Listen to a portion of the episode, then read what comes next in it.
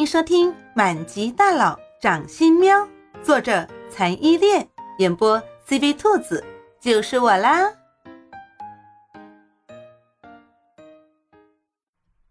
第十章，全程寻猫。他火急火燎进来的第一句话就是：“叶总，我已经听你的私人医生说了，你失血严重，怎么不到医院去？再说医院的安全。”行了。我自己的身体状况我自己清楚，这里有黑子小队在，你不用担心安全的问题。叶慕林直接打断了杨行书将要开始的喋喋不休，简明扼要地说：“杨行书是叶慕林在美国留学时结交的朋友，那时候两个人患难与共，经过多年的相交，两个人之间已经十分的默契。在回国之后。”杨行书才知道叶慕林是叶氏集团的继承人，叶慕林干脆就将杨行书留在了自己身边当秘书长。说是秘书长，可实际上杨行书在叶氏的地位也仅次于叶慕林，和黑翼并列了。不等杨行书再次开始啰嗦，叶慕林就接着说：“您现在去各大网络媒体、杂志、报纸，还有街上，都给我放出消息。”寻找一只两周左右大、浑身雪白、两只眼睛颜色分别为一蓝一黄的波斯猫，找到的到夜市大楼找我，找到者五百万奖金酬谢。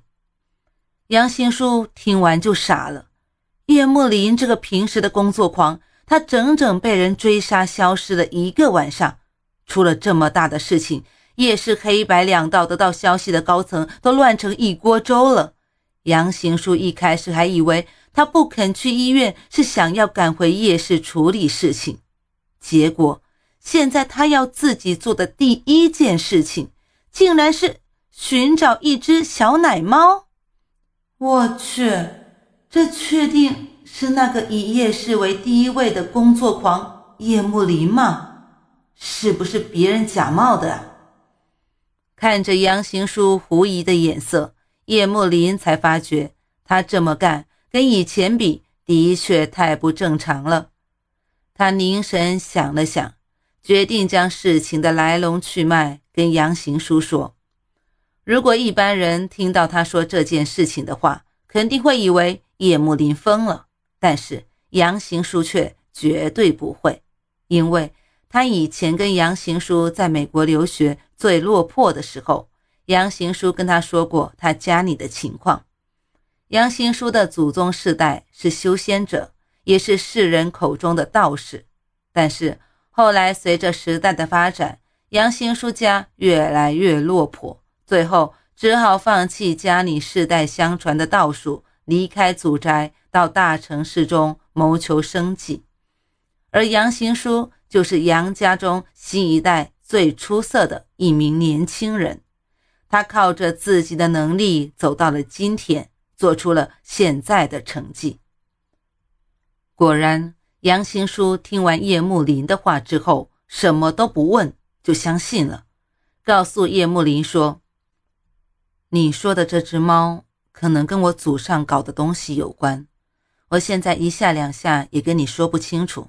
总之，我现在就去发布消息，无论如何都要把这只小猫找到。”当天下午，叶慕林所在的城市和周围城市的各大媒体头条上几乎都登出了同样的消息：叶氏集团的总裁叶慕林家的猫走丢了，悬赏五百万寻猫，看情况奖金还有可能更高。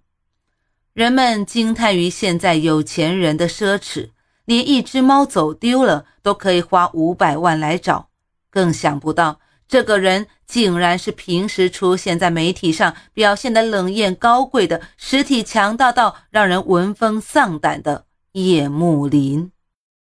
不过放出消息之后，人们惊叹归惊叹，舆论归舆论，但全程还是有不少人开始出动寻猫了。毕竟五百万，这可不是一个小数目呀！如果真的能找到这只小白猫的话，就跟中了彩票差不多了。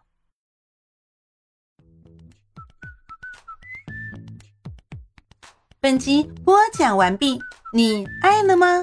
爱就赶紧伸出你发财的贵手写下你的评论让兔子看见你哦。咱们下期见。